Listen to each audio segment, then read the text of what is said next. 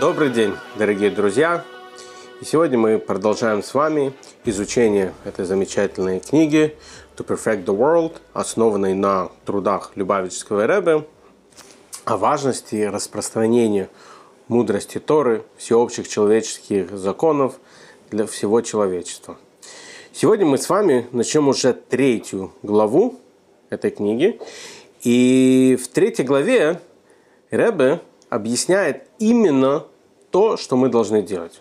То есть, если до этого в предыдущих двух главах в основном мы говорили о том, насколько это важно, мы приводили примеры от наших мудрецов, от наших праотцов, от различных великих раввинов, то сегодня мы с вами поговорим, вообще в целом следующие несколько лекций из третьей главы, это именно о том, что нужно делать очень замечательно обсуждать, очень замечательно дискутировать. Но есть вещи, которые нужно делать. Да, как в том известном анекдоте. Мне хочется кушать.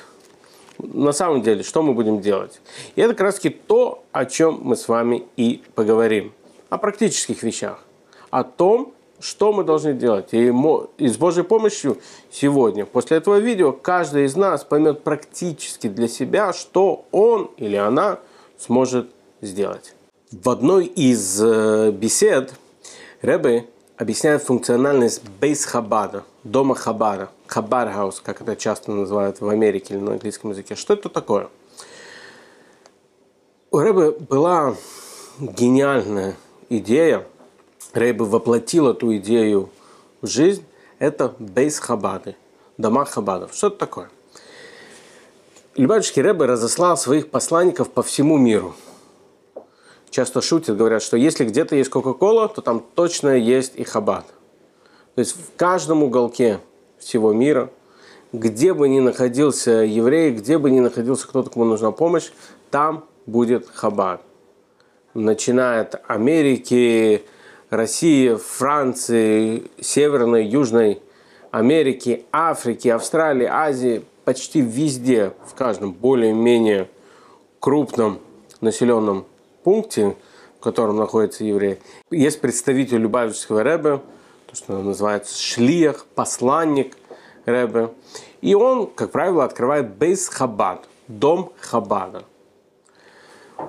Дом Хабад это где-то это синагога, где-то это общинный центр, где-то это служит еще, служит еще каким-то фундаментальным или служит тем или иным запросам местного населения – там, где находится шлех, там, где находится посланник Рэбе. И, как я сказал до этого, они есть везде, по всему миру.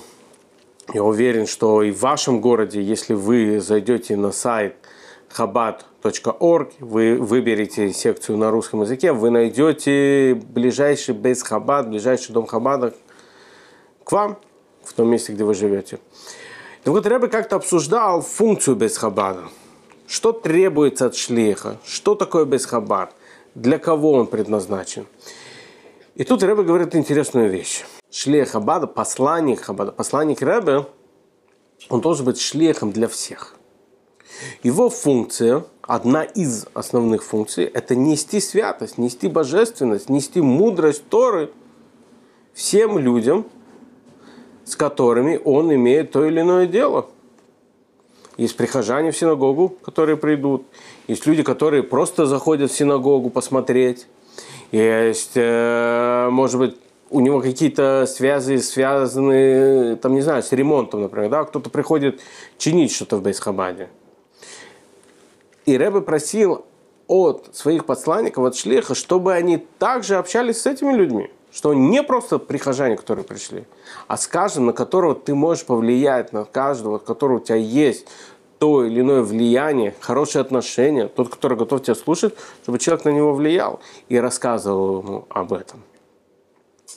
Теперь раз в год устраивается то, что называется на иврите кинус, конференция, съезд посланников Любавичского Рэбе со всего мира. Происходит кинус в Нью-Йорке, там находится штаб-квартира движения Хаббат, знаменитая 770, синагога 770 на Истон Парквей.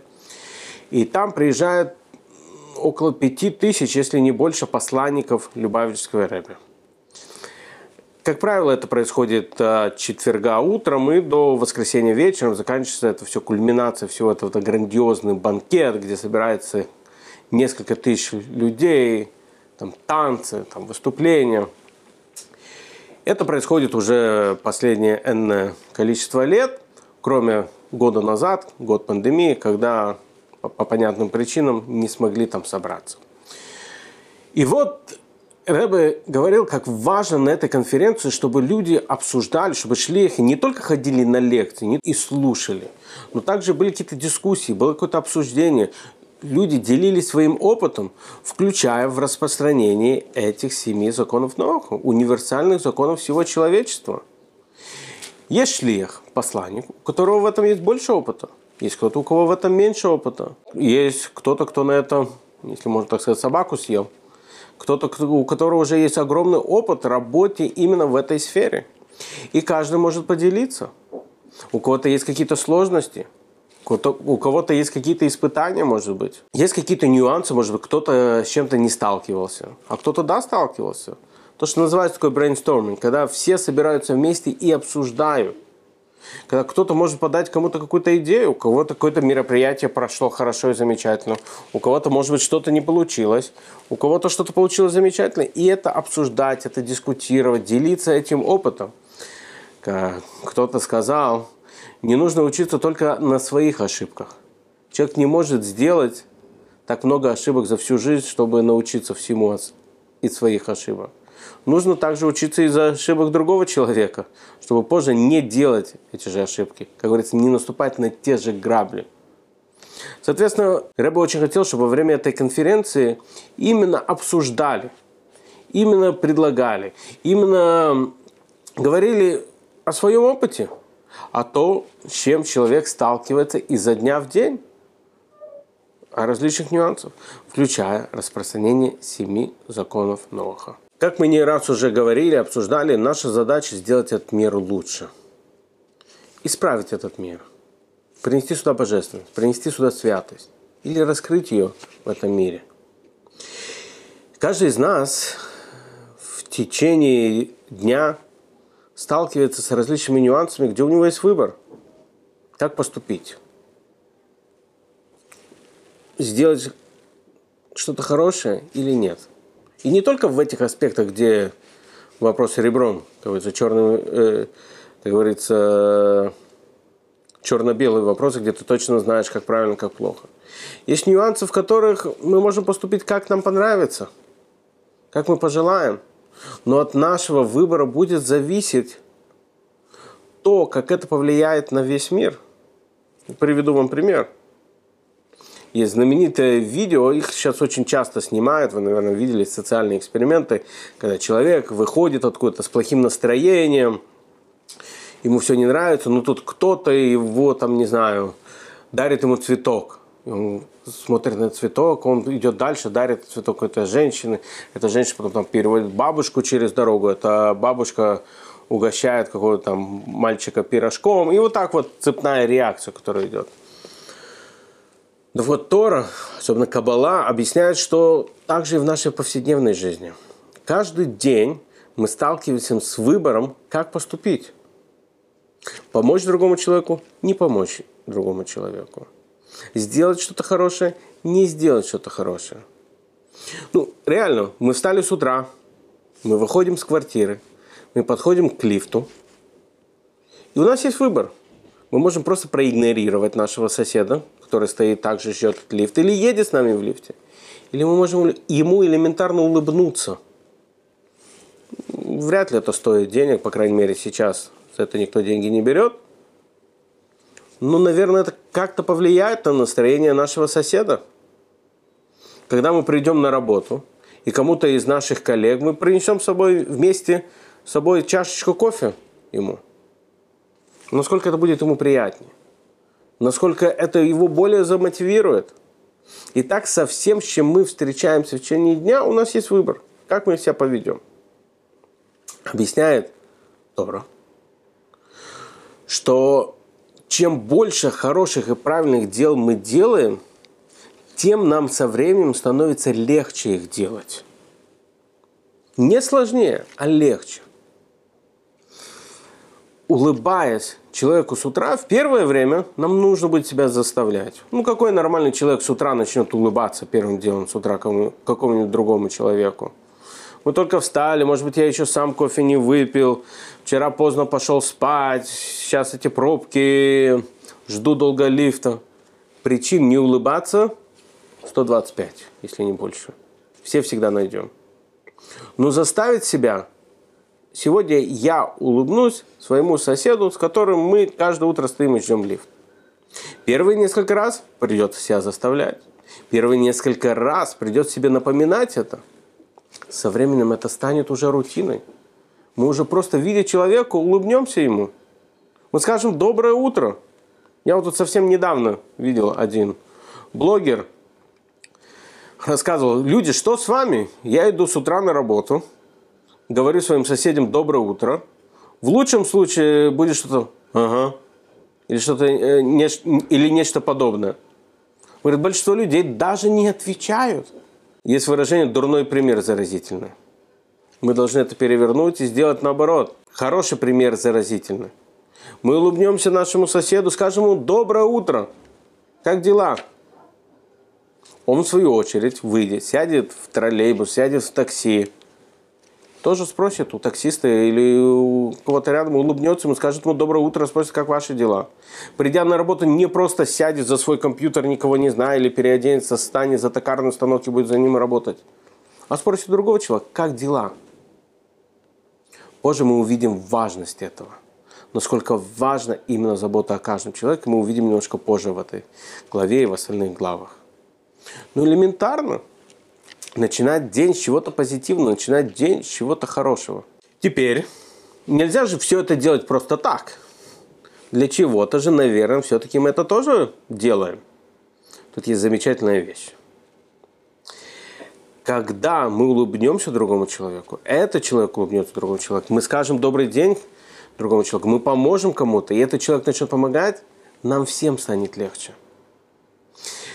Кто-то поможет кому-то другому, им весь мир станет лучше. Это не какие-то мотивационные слова, это не какие-то лозунги «Эй, я вас верю, вы можете». Нет, элементарно. Чем больше людей будут делать добрые дела, тем легче всем их будет делать. В Талмуде приводится очень интересная вещь.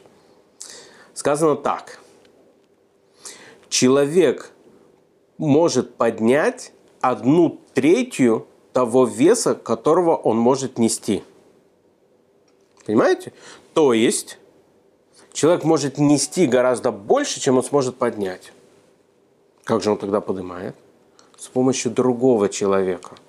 Когда кто-то рядом помогает кому-то, люди могут сделать намного больше. Мы уже не раз говорили о том, что наша миссия в этом мире, что называется на иврите дирбетахтоним, это сделать этот мир приятным, еще более приятным, еще более светлым – и сделать комфортным для Всевышнего, чтобы Всевышнему в этом мире было комфортно. Мы не можем это делать в одиночку. Один человек не может сделать, сто человек не может сделать, миллиард людей не может это сделать.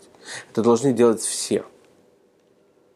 И чем больше людей это будет делать, тем это всем остальным будет легче. Легче улучшать этот мир. Легче работать над, легче работать над теми или иными нюансами этого мира, которые даются нам всем так тяжело. Когда люди работают вместе, все становится легче. Если один человек может поднять не знаю, 100 килограмм, второй человек тоже может поднять 100 килограмм, вместе они не подымут 200 килограмм. Они подымут намного больше, когда люди работают вместе. Подумайте об этом. Точно так же, когда мы сказали, человек может нести намного больше, чем он поднимает, но ему нужна помощь, чтобы кто-то ему помог поднять. Точно так же, перенося вес, двое человек, двое людей могут перенести намного больший объем э, веса, количество веса, чем каждый из них индивидуально. Если это так работает в физических вещах, точно так же это работает и в духовных вещах.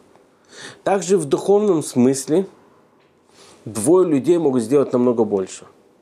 Возвращаясь к тому, почему Рэбе говорил, что на конференциях люди должны общаться, потому что вместе мы сможем додуматься о совсем новых вещах, которые каждый из нас в одиночку бы, может быть, даже и не думал.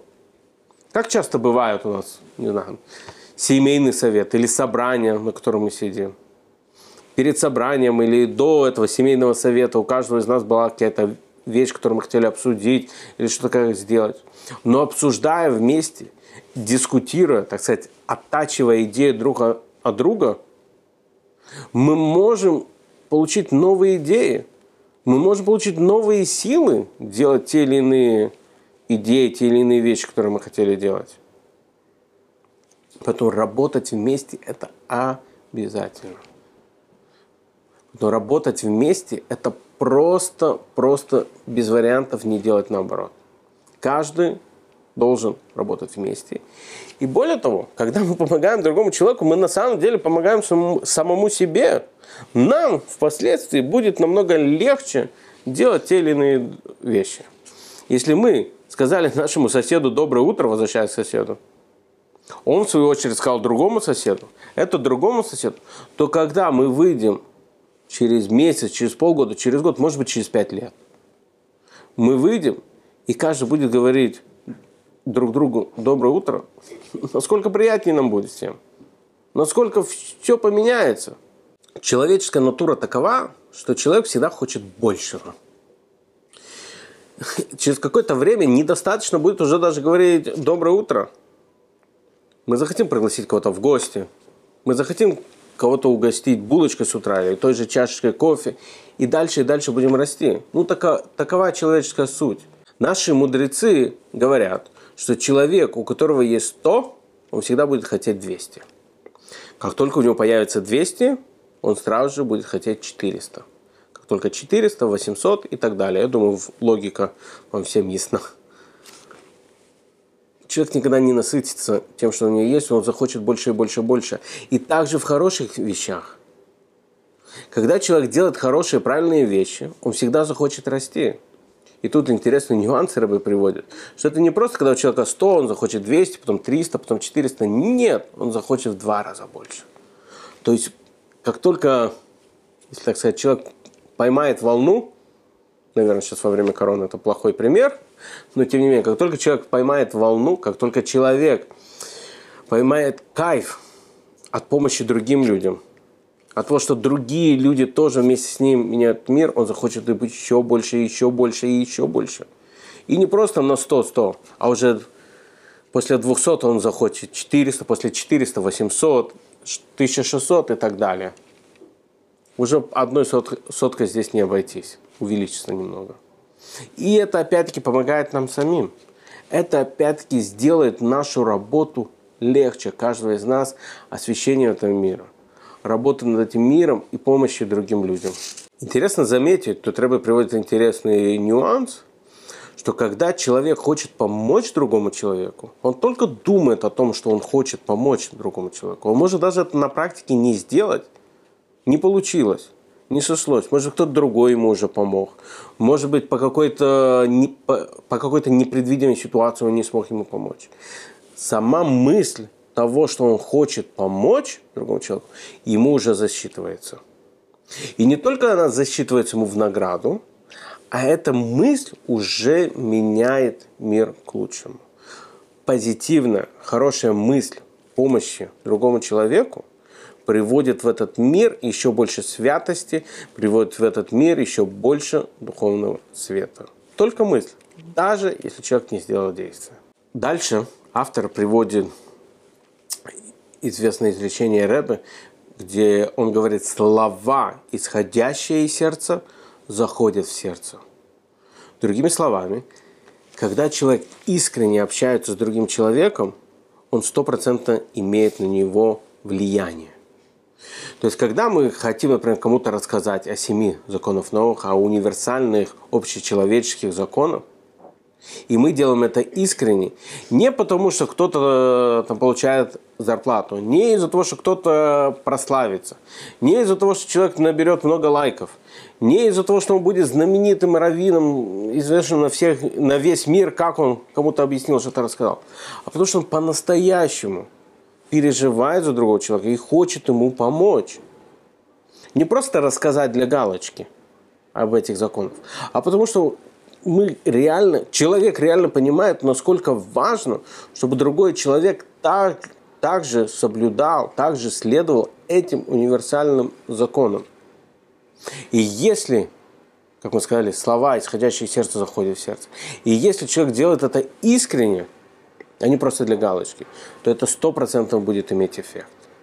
При этом, разумеется, человек должен заботиться и о других нуждах человека тоже.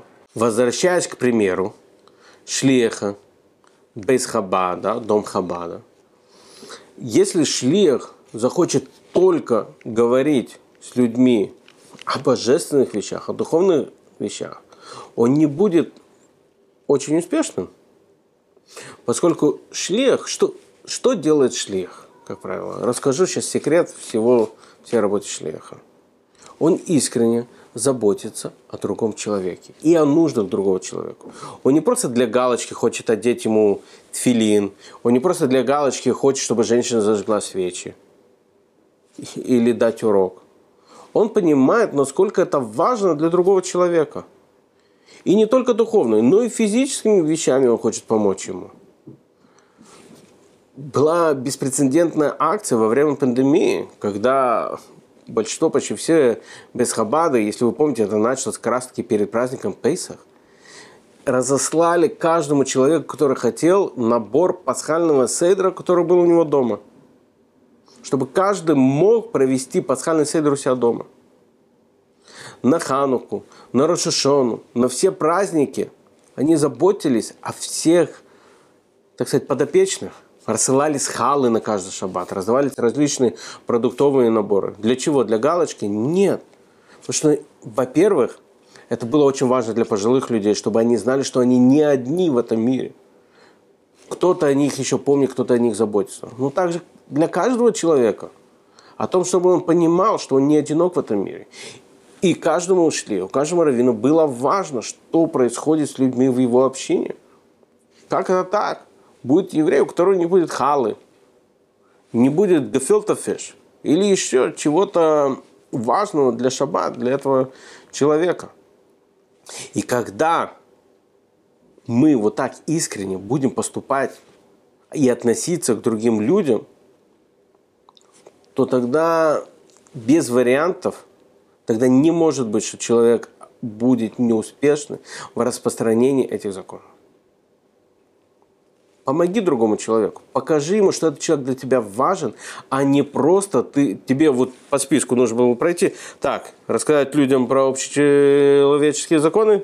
Рассказал, галочку поставил. Тогда кому ты нужен? Что ты делаешь? Человек должен быть для тебя по-настоящему важен. Ты должен ценить этого человека. Ты должен хотеть ему помочь, а не просто для себя рассказать что-то не просто передать информацию, а показать человеку, насколько тебе важен. Тогда будет совсем другой эффект. Готовясь к нашей с вами сегодня беседе, я думал пример, который можно привести для этого. И мне кажется, это очень важно в воспитании детей. Ребенку дают домашнее задание, и родитель просто говорит ребенку, иди сделай домашнее задание. И время от времени может напоминать, кричать, сделай домашнее задание, сделай домашнее задание, сделай домашнее задание – или родитель сядет рядом с ребенком и поможет ему сделать это домашнее задание. Особенно если ребенок что-то не понимает, особенно если ребенку это тяжело. Ребенок же увидит тогда, что это важно родителю. А не просто родители говорят, так, сделай домашнее задание, мне учитель запишет, что вы должны сделать. Ты не сделал. Нет, тут родитель показывает, это важно также для меня. Я сяду рядом с тобой, всего мира не существует. И, может быть, даже родитель сделает такую вещь, которую, наверное, в наши времена не совсем верится, что кто-то может сделать. Может даже убрать свой телефон на время того, когда он будет делать домашнее задание с, с ребенком. Не проверять ни Фейсбуке, ни WhatsApp, ничего, а просто уделить эти полчаса, час, 15 минут, зависит от в каком классе ребенок, своему ребенку. Именно тогда ребенок поймет, насколько важно Сделать это домашнее задание. Что это не просто мама или папа кричат ему, сделай домашнее задание, сделай домашнее задание. Просто какую-то галочку нужно сделать. Нет, это настолько важно, что мой папа готов убрать телефон и сесть рядом со мной. что не важно, что происходит, что папа готов выключить телевизор и не смотреть, может быть, даже футбол. Или бабушка не смотреть какой-нибудь сериал и помочь ребенку с домашним заданием. Это произведет такой эффект, намного лучше, чем все крики или наказания или угрозы этому ребенку. Когда ребенок увидит, как важно это вам. Любой ребенок будет делать то, что важно его родителям. Он захочет делать то, что важно его родителям. И важно помнить, для чего мы это делаем, для чего мы распространяем эти законы. Придет Машиах, все человечество, весь мир будет служить Всевышнему. Сейчас мы подготавливаем мир к этому моменту, к этому замечательному моменту, когда мы все с вами будем служить Всевышнему. Когда мир будет настолько свят, настолько освящен, настолько хорош, что не будет ни войн, ни каких-то конфликтов. Сейчас мы подготавливаем мир к этому. Каким образом? Путями Торы. Написано, что пути Торы, они справедливы и спокойны, и мирны, правильно даже сказать. Точно так же и человек, видя другого человека, должен также на него влиять. Как мы с вами сказали, сегодня будет именно практика, как можно распространять законы человечества. Мирно, спокойно, не наезжая ни на кого уж точно, а только с любовью. Только показывая, как важен нам другой человек, как важен каждому из нас. И он по-настоящему должен быть важен. Это не должен быть какой-то театр. Любой человек сразу же чувствует искренность или, или не дай бог нет. По-настоящему человек должен заботиться о другом человеке и понимать, насколько важны эти законы для него самого. И, разумеется, все это должно быть с пониманием, для кого это делается. Для Всевышнего. Что это не просто так, какие-то игры, какие-то веселюшки, а то, что мы служим Всевышнему, делая этот мир таким, в котором ему будет реально удобно и приятно обитать. И каждый человек может сделать это теми способами, которыми он имеет. Не все раввины, не все должны давать лекции. Кто-то может распечатать какую-то брошюру. Кто-то может снять фильм – об этом. Кто-то, может быть, хороший дизайнер может сделать эту брошюру или сделать какой-то флаер с этими законами. Кто-то может это, какой-то инфлюенсер или блогер может разместить это на своей страничке. Кто-то, может быть, хорошо вырезает по дереву и может сделать какую-то подделку, связанную с этим. То есть каждый человек может использовать и должен использовать свои таланты именно для служения Всевышнему. Те таланты, которые Всевышний дал каждому из нас, мы должны использовать. Это интересно. Есть такой, такая книжка, называется «Айом Йом», собранная Любавическим Рэбе из записок шестого Любавического Рэбе. Там приводится интересная вещь. Если у человека есть талант полировать, шлифовать бриллианты, а он хочет печь хлеб – то он, я уже точно не помню, по-моему, называется даже грешником. Или называется, что он не исполняет свою миссию в этом мире уж точно. Если Всевышний дал человеку талант полировать бриллианты, это то, чем он должен заниматься. Что может быть более важнее, чем печь хлеб? То, что люди кушают, это так важно. Особенно в иудаизме. Это используется и в шаббат. В какие-то праздники это используется, халы. Человек хочет накормить человечество, а не просто полировать бриллианты. Но нет, если у него есть талант в этом, он должен для этого использовать. Человек, который хорошо играет на скрипке, который хорошо поет, он должен использовать эти таланты для того, чтобы сделать этот мир еще лучше, еще светлее и помочь и приблизить других людей, распространить эти законы всего человечества каждому человеку, с которым он имеет то или иное общение.